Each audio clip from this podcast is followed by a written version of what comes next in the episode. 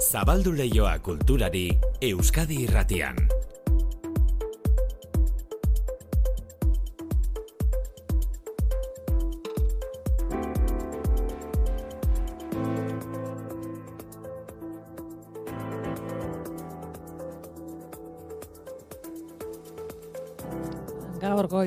Eman behar dizugu paso, manu txezortu arratzalde. Kaixo, maite arratsaldeon. Urtea bukatzear dela, datorren urteko programazioen berri aurreratzen ari dira. Bai. Kulturre antzokiak eta balantzea egiten ere bai. Horixe da, Donostiako kursalak 2008 lauko programazio aurreratu du eta bukatzear dugun urtearen balantzea ere egin du. 2008an jendeak ongi erantzun du eta pandemia aurreko kopuruetara itzuli dira kursal estenak antolatutako ek- emanaldiak. Entzun Iker Goikoetxea, kursaleko gerenteak eman du zenbakia. ia hogeita mar mila pertsona erakartzea, hogeita behatzi mila berreun da hogei. Hauek, lau mila eta pertsona gehiago dira aurreko urtean baino, hau da azkundea, euneko emeretziko azkundea da. Beraz, e, bueno, ba, e, kontentu gaude eta eta beste datu bat emateko baita ere, zenbaki hauek, hogeita mar mila entzule inguruko zenbaki hauek, pandemia aurretiko zenbakiak dira. Ba, entzun duzu, ia hogeita mar mila lagun izan dira aurten kultur estenak, kursal estenak antolatutako ekitaldietan donostian.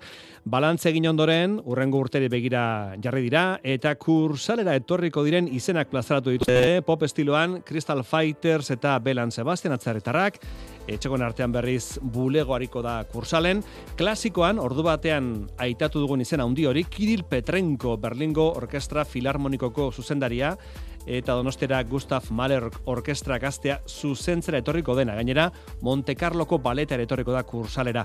Kursalerako sarrerak eta abonuak salgai dituzue jadanik.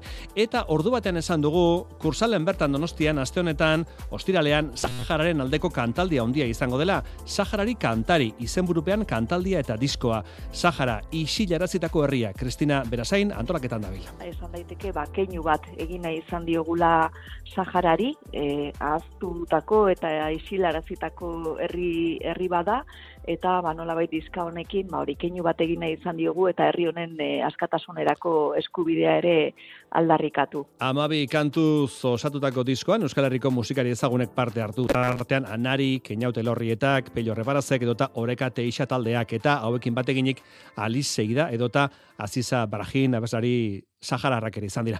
E, urte berriaren atarian, bateko eta besteko antzokiak datorren urteko programazioari begira jarreta daude, Donostiako kursal estenak bezala, tuterako gaztanbide antzokiak bete du bere agenda. Vienen los yunes al infiesto y al mercado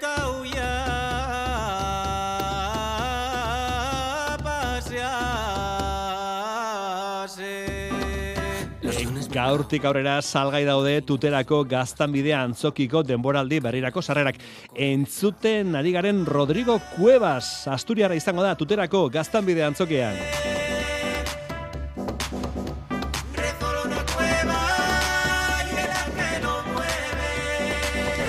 Babai Rodrigo Cuevas, tuterako gaztanbide antzokian izango da maiatzaren lauan.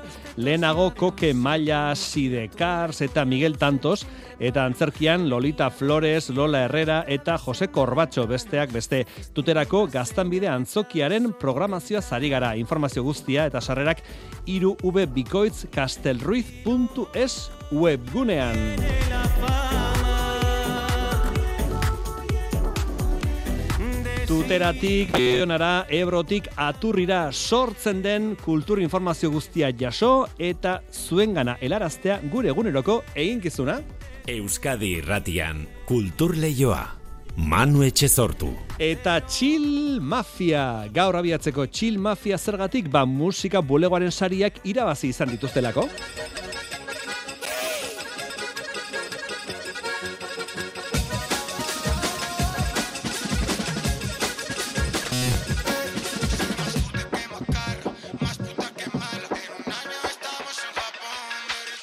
No fui a Cancún, pero a Sevilla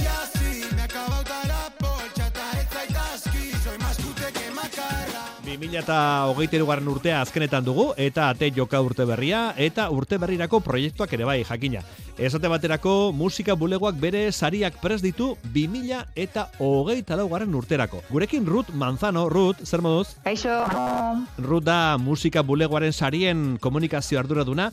E, konteguzu, zen nolako proiektuak aurkez ditzakegu musika bulegoaren sarietara? Ruth. Bai, e, bueno, mm, bihar e, zabalduko dugu e, deialdia eta otxaiaren bira arte egongo da zabalik proposamenak aurkezteko gure webgunearen bitartez, musika bulegoaren webgunearen bitartez egin aldira eta eta bueno, mm, gure sarien berezitasun bat da e, kategoriarik ez dauzela. Orduen, edozein proiektu musikala aurkeztu alda sari honetara. Bai e, abesti bakarra, diska osoa, e, zuzeneko bat, ba, bueno, e, espeziala edo dalako, e, partiturak, komposizioak, orduen, ba, bueno, edozein proiektu musikala, eta, eta bueno, aukera oso zabalak emoten dauz, ekimen honek. Bai, bat, berezia da. E, ez da maketa lehiaketa bat, ez? Izan daiteke maketa bat, disko... Bueno, maketa izan daiteke, o izan behar du diskoa ja argitaratua? Ez, e, ez publikatua izan behar da. Proiektu guztiak egon behar dira, 2008 garren urtetik, urtarriak batetik, Mhm. e, hogeta maika arte. Eta e, urte horretan publikatua izan badira, da publikoa, e, osea, publikoki aurkeztu egin badira, hori ez da gure esan e, e, prentzaurreko batean izan behar dela, baita e, YouTubeen bitartez edo beste kanalen bitartez, baino bai e, aurkeztua izan behar da e, publikoki. Vale, Hori beraz, bai. publikatutako, argitaratutako, zabaldutako zerbait izan behar du, ezta? Eta izan daiteke edo kanta bat, edo partitura bat, edo zuzeneko bat, edo disko bat, oso irekia beraz, ez, aurkezteko modua. Oso zabala da, bai, e, gure dogulako maiatzak amabostean, zari banaketa egunean, oholtza gainean, ba, bueno, benetan Euskal Herrian egiten direzen e, lanak e, hor errepresentatuta egotea. Bai, aipatu duzu sari banaketa, e, aurtengo musika bulegoaren, bueno, urrengo urteko musika bulegoaren e, zera, sarien banaketari izango da maiatzaren amabostean, eta jadanik aurreratu duzue, Iruñako zentral aretoan izango dela, ezta? Bai, hori da, gure zariak e, itineranteak dira, eta Euskal Herri osoan e, ibiltzen gara, e, urtez urtero ba, lurraldez aldatu egiten dugu, eta datorren urtean, maiatzak amabostean, e, ba, Iruñara bueltatzen gara, 2018 garren urtean be, Iruñan e, izen ziren e, sari banaketak, eta, eta bueno, ba, eta bueltan. Bai. Bueno, jendeak eh, zera pixka bat eh, gogora ezan, ze ibilbide duten musika bulegoaren sari hauek, gogoratuko dugu izena handiek eskuratu izan dutela saria, ezta? Bai, e, bueno, ze amaiz, adibidez, izarok, sari bi jaso dauze sortzi urte hauetan, zutagar taldea ere bai, chill mafia, Mhm. gero badaukaguz beste, e, bueno, ba, oso ezberdinek direzan proiektuak, Gabriel Erkoreka kompositore eta pianista, Kepa Junkerak ere, pasadan urtean jaso zegoen e, sari bat, e, Teresa Catalan, kompositore nafarroa, eta, eta bueno, beste proiektu batzuk, e, Bilboko kafe antzokia, adibidez, musikarekin egiten dauen e, difusioa eta zabalera eta esfortzu guztiak, eta Eresbil musikaren artxiboa ere, zike oso proiektu desberdinak bat Oso artean. proiektuan hitzak, eh? Elkarren gandik eh, Bai, oso oso da. desberdinak direnak. Zesan behar nizun, ari gara musika bulegoaren sari buruz izketan, aurten badago berrikuntza bat, aurten eh, publikoaren saria izango da, Ruth? Bai, hori da.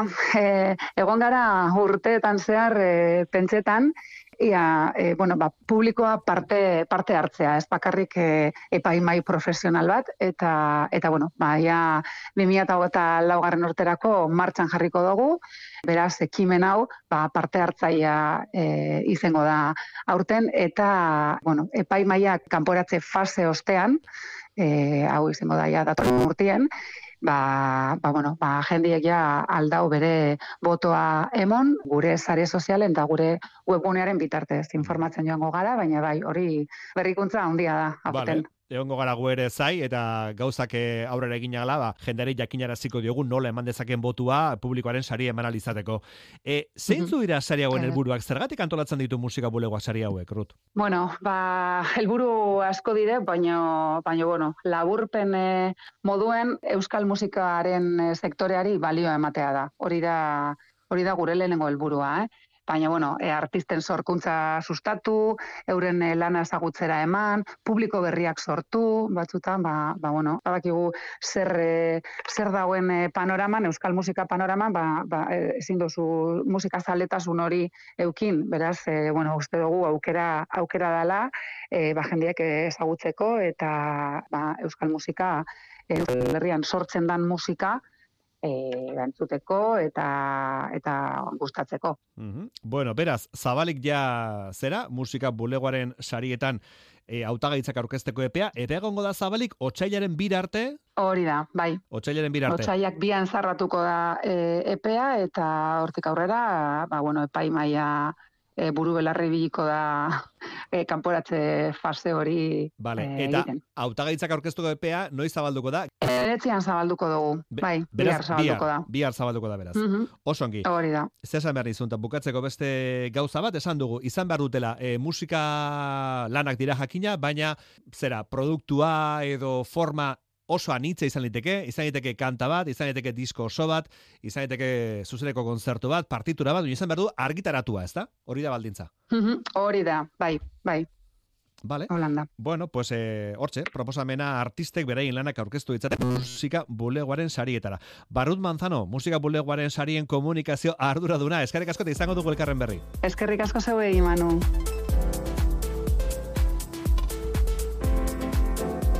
Euskadi irratian, kultur leioa. Azken aldian Palestinar eta Israeldarren arteko gatazka komunikabidetan oso presente egon den eta dagoen bezala Saharako herriaren hauzia berriz aztuago dago. Ba, azte honetan lehen lerrora dator Donostiako kursalen izango den gertasun kontzertuaren eskutik. Saharari kantari kontzertu solidarioa izango da ostiralean, abenduaren hogeita bian.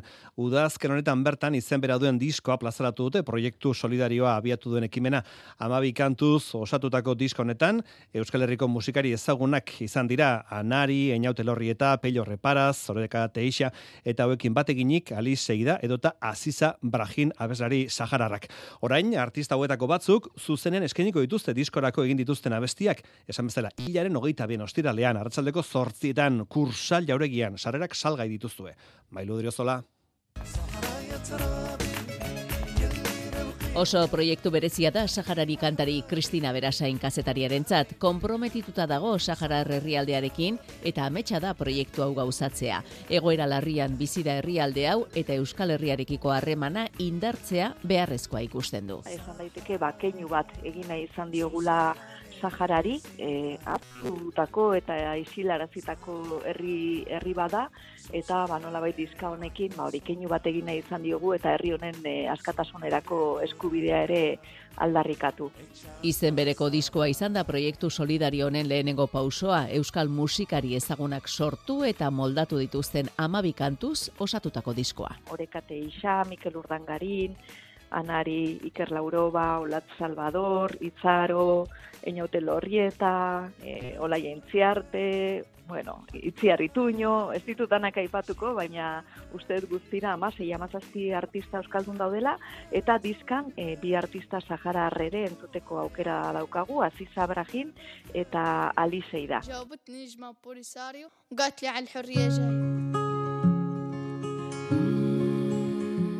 Galdu gabeko izarra, area edota entzuten ari garen izar polisariar bat dira diskoan jasotzen diren kantuetako batzuk. Azken hau oso berezia da Sahararrentzat eta oso bertsio berezi egin dute Olaia Intziartek eta Inaute Lorrietak. hasieran ba zaila izitzen pixka asmatzen ondik dira. Eta esan nion Kristinari, bueno, ingo nuela horako bertsio libre bat, eta pixkat beste begira batetik e, berri irakurrita ez, e, kantua. Eta azkenean, bueno, laiarekin, biok ibili gara hor, eta oso gustora, emaitzarekin. Estribillo adibidez, e, itzulpen literala dauka. Baina bestean egin duguna da, bueno, e, Euskal Herria eta Saharen arteko e, olako zubiak eraiki ditugu letraren bitartez, eta Uxu Alberdiren laguntza izan dugu e, langintza hortarako. Eta diskoaren proiektua osatuz, kontzertu berezia izango da kursalen.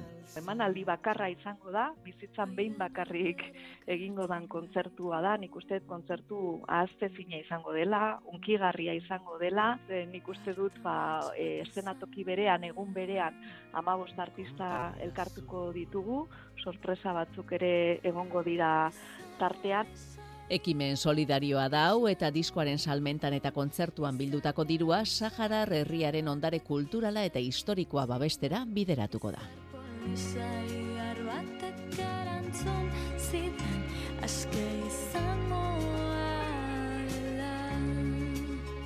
Bueno, gazen segitan Iruñera, Nafarroko hiriburura, eguberri egunerako bazkari eta otordu harinen ondoren liserik eta egiteko proposamen interesgarri badaukagu.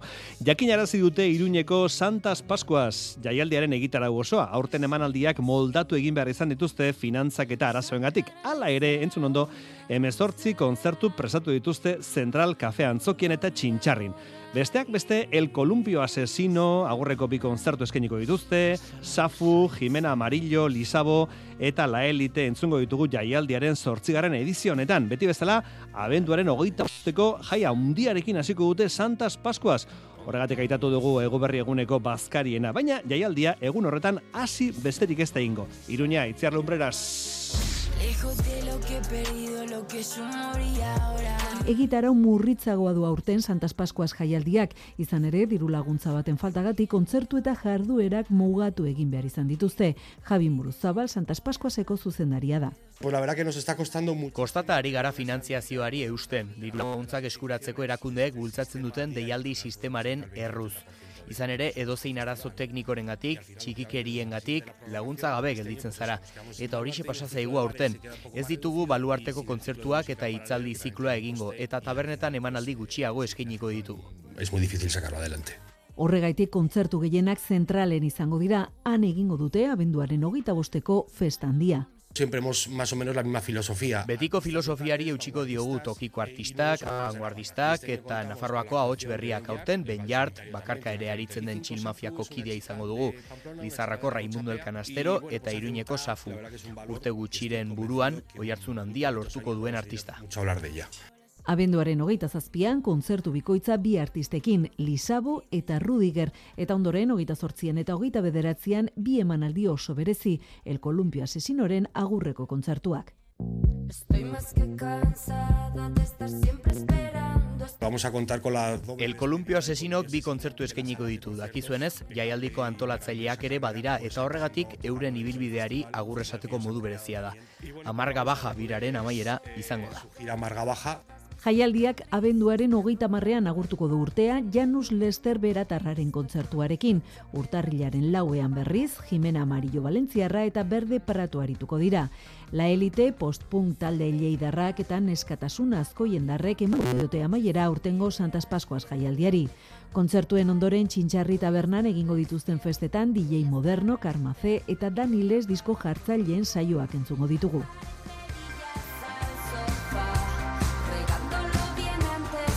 Bueno, ez da gize pentsatuko duzu, baina oso oso erakargarria Santas Pascuas musika jaialdia abenduaren hogeita bostetik aurrera.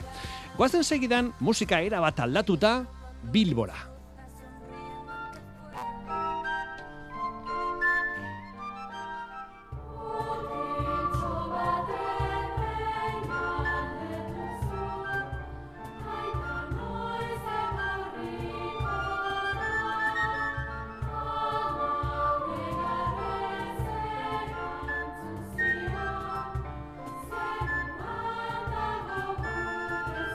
Garai honetan, gabonak hurbil ditugun honetan oso normalak eta oizkoak bihurtu dira, ohikoak bihurtu dira Gabon kontzertuak. Segurazki, ezagunena, ba, urte berriko kontzertua, e, urtarrilaren batean, bienan egiten dena, bienak orkestra filarmonikoarekin, hori da, entzute txuena, eta arretarik handina bere ganatzen duena, baina gure herrietan, gure hirietan, asko izango dire egun hauetan egingo diren Gabon garaiko kontzertu bereziak. Horietako bat, gaur bertan, Bilbon, Bilboko Campos, Eliseos, Antzokian, Bilboko Udal Txistulari Banda kantolatutakoa. E, gurekin da telefonos bestalde Gorka Zabatera. Gorka, kaixo arratzaldeo zer moz?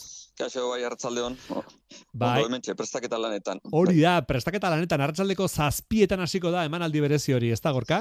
Bai, hori da, hori da. Bai, urtero egiten dugu kontzertuak gabon inguruan, eta, bueno, orten arratsaldean zazpiretan eta Campos Elizio zen. Iaz egin genuen Euskaldunan eta leku aldatu dugu. Zein da plana, e, berez esan dugu, Bilboko Udal Txistulari Banda kantolatzen duela, baina lagun lagun asko izango zarete, holtza gainean, estenerio gainean, konta iguzu gorka. Bai, hori da. Bueno, en, antolatzen dugu txistulari bandatik en, kontzertu denboraldi bat, eta gabon inguruan egiten dugu, baino en, kontzertu berezia izaten da orduan, en, txistulari banda dagoenez Bilbao Musika erakundearen barruan, ba, gurekin arituko dira baita Bilbao Musikan dauden bi abez batza, bat ahotsak abez batza, miren berlaonak zuzentzen duena, eta bestea aurreta gazteen abez batza, maite olmosek zuzentzen dituenak, eta hori ez gain, ba, Bilbao Musikako txistu ikasle batzuk eta arituko dira gurekin, da guztira egun pertsonatik gora arituko gara. Eun lagun, eun lagun inguru. Bai, egun gora izango gara, bai. Baita aztu zait komentatzea gurekin arituko dira baita, ba, gurutze beitia en aktorea eta baita Mikel Ibañez, aurkezlea, eta beno, beraiek emango diote azken egingo dituzte eskez batzu, ba, beraiek izan dituzten bizipenak eta salduz, gabonen inguruan, eta umore pizkatekin, ba, aurkezpenak beste modu batera eginda. Eta guztia gabonen ingurukoa, gorka. Bai, hori da. Bai, bai, denak azkenean abesti guztiak izango dira gabonen inguruan idatzitakoak, batzu badira ba, garaikideagoak eh, direnak, eh, ba, azkenean Josu Elberdin eta Xavier Sarasola bezalako musikari sortuak, baino dena ira gabonen inguruan girotuak. Izango dira kante ezagunak, publikoak ere kantatu ditzan. Bai, hori da. Hasierako zatian igual dira gauza berriagoak eta, baino bukaerako zatian ba, betiko olentzero eta ator ator eta horrelako abestiak ere entzungo ditugu. Polita izango da publikoak zuekin batera bestea, ezta? Bai, asmo hori da, batez ere, ba, ja bukaerako azkeneko zatian, ba, bueno, ja publiko egon denez entzuten, ba, animatzea gurekin batera bestera, eta denok abestu zaen amaitzea. Gaurko ikuskizunari, gaurko kontzertuari, titulo gisa jarri diozue, elur malutak. Horrenik ez du egin, Bai. eh, baina gabonak beti lotzen ditugu elurrarekin, ezta? Bai, hori da, igual urren urterako ja izen aldatu beharko du, eta egua izea du ipini beharko dugu, baina, bueno, prinsipio, elurra ez gabonekin lotzen dugunez, ba, bueno, izenburu hortik jarri dugu. Bueno, ba, hortxe, gaur ratxaldeko zazpietan, e, Bilboko Campos Eliso Santzokian, Gabone garaiko kontzertua, Bilboko Udal Txistolari Bandaren eskutik, eta zuekin batera, hainbat lagun, e, musika jotzen eta kantuan esan duzu, Bilbao musikako taldea direla? Hori da, Bilbao musika da en Bilboko udalaren musika eskola eta horren barnean gaudegu eta baita en parte hartuko duten musikari guztiak ere. Oso, Bai. bai. Gorka Zabal eta Bilboko Bai. Txistolari Bandako zuzendari. Eskarek asko eta egu berrion. Gorka. Eskerrik asko zuei, bai, gu berri on, ondo izan.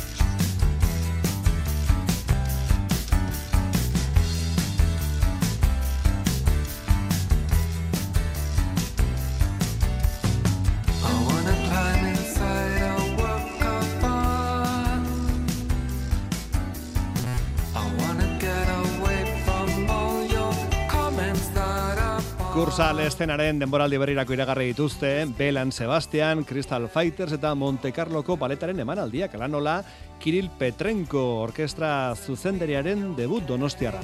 Bertako musikariek ere izango dute lekua, kursaleko programazioan, opus lirikak, Lelisir de Amore, opera, e, tauleratuko du, otxailaren hogeita iron eta hogeita lauan, eta bulego azkoitiarrek aldatu aurretik euren bigarren disko aurkeztuko dute martxoaren amarrean. Donostian kursal estenak prestatu duen programaren berri, haino agirrek.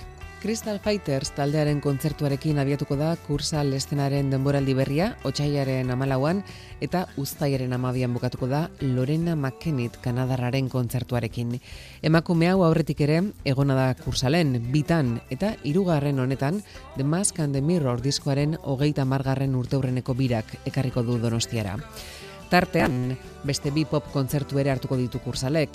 Bulegok martxoaren amarrean joko du, eta ipatzeko da sarrerak agortuta daudela, saltzen jarri eta irurogeita mabi ordutera etzen sarrera bakar bat ere geratzen, eta ekainaren amairuan Belan Sebastian Eskoziarrek joko dute. Euren amargarren diskoa aurkeztuko dute kursalen A Bit of Previews. Eta musika klasikoko programazioari dagokionez, Andoni Alonsok honako itzordo hauek nabarmendu ditu. Alde batetik e, Gustav Mahler Jugend Orkester, kasu honetan Kirill Petrenko zuzendaritzapean, eta gero bestetik e, berriro kursalera e, Monte Carloko baleta ekartzen degula, kasu honetan Zenicienta eder batekin, eta gero bestetik ba, Christian Zakarias dakagu gurian e, ere, ba, aspaldi, aspaldi, ez da etortzen bera bakarrik, e, piano rezital emateko, eta kasu honetan e, formatortan ekartzen dugu. Aipatzekoak dira baita ere nola ez, opus lirikak otxaiaren hogeita iruan eta hogeita lauan esteneratuko duen Donitzatiren opera, Lelisir de Amore, umentzat egokituta ere emango dutena, eta bajen maixulanetako bat, La Cetra Barroko Orkestrak eta Basel Vocal Consortek interpretatuko duten Pasioa San Juanen arabera, hau San Jose egunez emango dute martxoaren emeretzian. Sarrerak salgai daude dagoeneko, eta jakin ezazue, 2008 lauan kursal berriaren hogeita bosgarren urteurrenean estenakide izeneko ekimen berrian jarriko duela abian kursalek. Doakoa izango da, eta izen ematen dutenei, euneko amarreko berapen egingo zaie sarrerak erosterakoan. Bukatu horretik irakusketa baten berri Bilbotik, Lian Jaun, zinemagile eta arkitekto espekulatibo australiarraren munduak eraiki irakusketa inauguratu dute Bilboko BBK aretoan. Teknologiak igungo gizartean duen eragina aztertu artistak eta hori da aurkeztu dituen bost bideo instalazioetan islatzen duena. Ester Murelaga, konte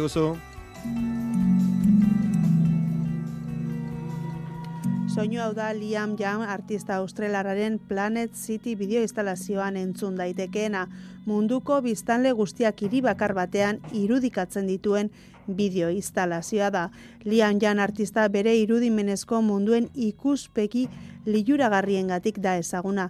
Teknologiak pertsonen bizitzan duen inpaktua eta hirien eraldaketan eta birdefinizioan duen eragina aztertzen baitu. Mundu horretan gainerako guztion hausnarketa bilatuz. Maria Brancos erakusketaren arduradunak horrela kontatu du. llevar a cabo una, una reflexión sobre qué significa pues, ser ciudadano o qué significa la gobernanza, eh, la ética o, o el espacio cívico, ¿no? Guzti hau, gure bizitza pribatu zein publikoa oroar, zarean islatzen den momentuan.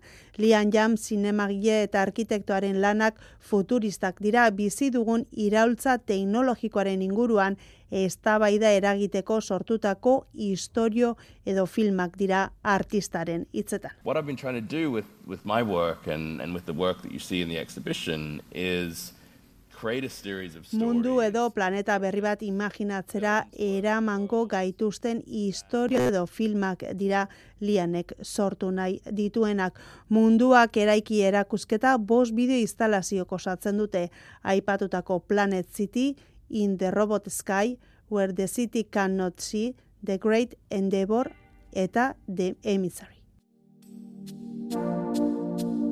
Lian Jan, e, zinemagile eta arkitekto espekulatibo australiarraren erakusketa hau, Bilboko BBK aretoan, izango duzu zabalik, urtarrilaren hogeita zerate.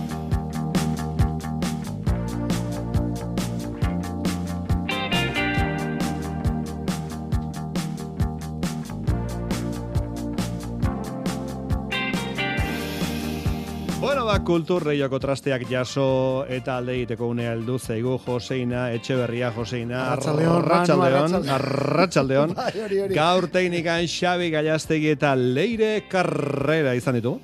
Eta gure edo? Carrera Gallastegi Etxeberria. Arratsaldeon. Arratsaldeon.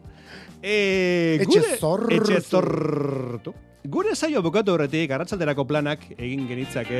Joseina, ze plan dukazu arratsalderako? Zer egin barzu? Gaur arratsalderako Laura bitartean asaiotxo bat egitea tokatzen zait. Ez dakiz, ah, klar, hori, hori da, hori Kantu da. counter. Enekin zertzen baina, banekin zertzen Bueno, Laura. ni baitu tiru plan bat, lehen esan dugu, Bilbon, Eliseo Santzokian, Gabon giroko musika, emanaldia, elur malutak izenekoa, gaur elur askorik ez da, Herrian, baina, bueno, elur malutak, Bilboko udal txisturari bandaren eskutik. Beste proposamen bat, Josin Etxeberria, Donostian, aspaldi, aspaldi, aspaldiko pelikula bat emango dute, Hildako Poeten Kluba, el Club de los Poetas Muertos, gogoratzen, Muertos. Robin Williams, aktore nagusia, Bai, bai, bai. bai. Tomasene kulturetxan emango dute, e, argumentua behitzetan, sinopsia, goimailako eta eliteko ikastetxe pribatu bateko ikasleek poesiaren indarra deskubrituko dute, Carpe Diem esapidearen esanaiek dute, alegia, probestu unean unekoa. Bai, eta irakasle benetan potente baten eskutik gainera. Eta nola diren gauzak, arratsean saioan gaur iluntzeko zortzietan poeta bat izango dute. Oiane Zuberoa Garmendia. Hau ere errez. Poeta etorriko da arratsean saiora. Eta ondoren, bederatzietan, irugarren plana Euskadi irratian, Girona alabez. Girona alabez, kasu honetan. Bueno, paskaltzerakoan erre guzti horiek on egin dizutela manu. Ze plan? Bagi, paskaltzeko garaian ETS erre guztiek on egin ETS beste kontzertu bat, ez? ETSek beste kontzertu bat, bigarren kontzertu bat, Eh? sei orduan amabos mila sarrera agortu. Errekorrak hausten ari dira. Aio, etxe berria, aio.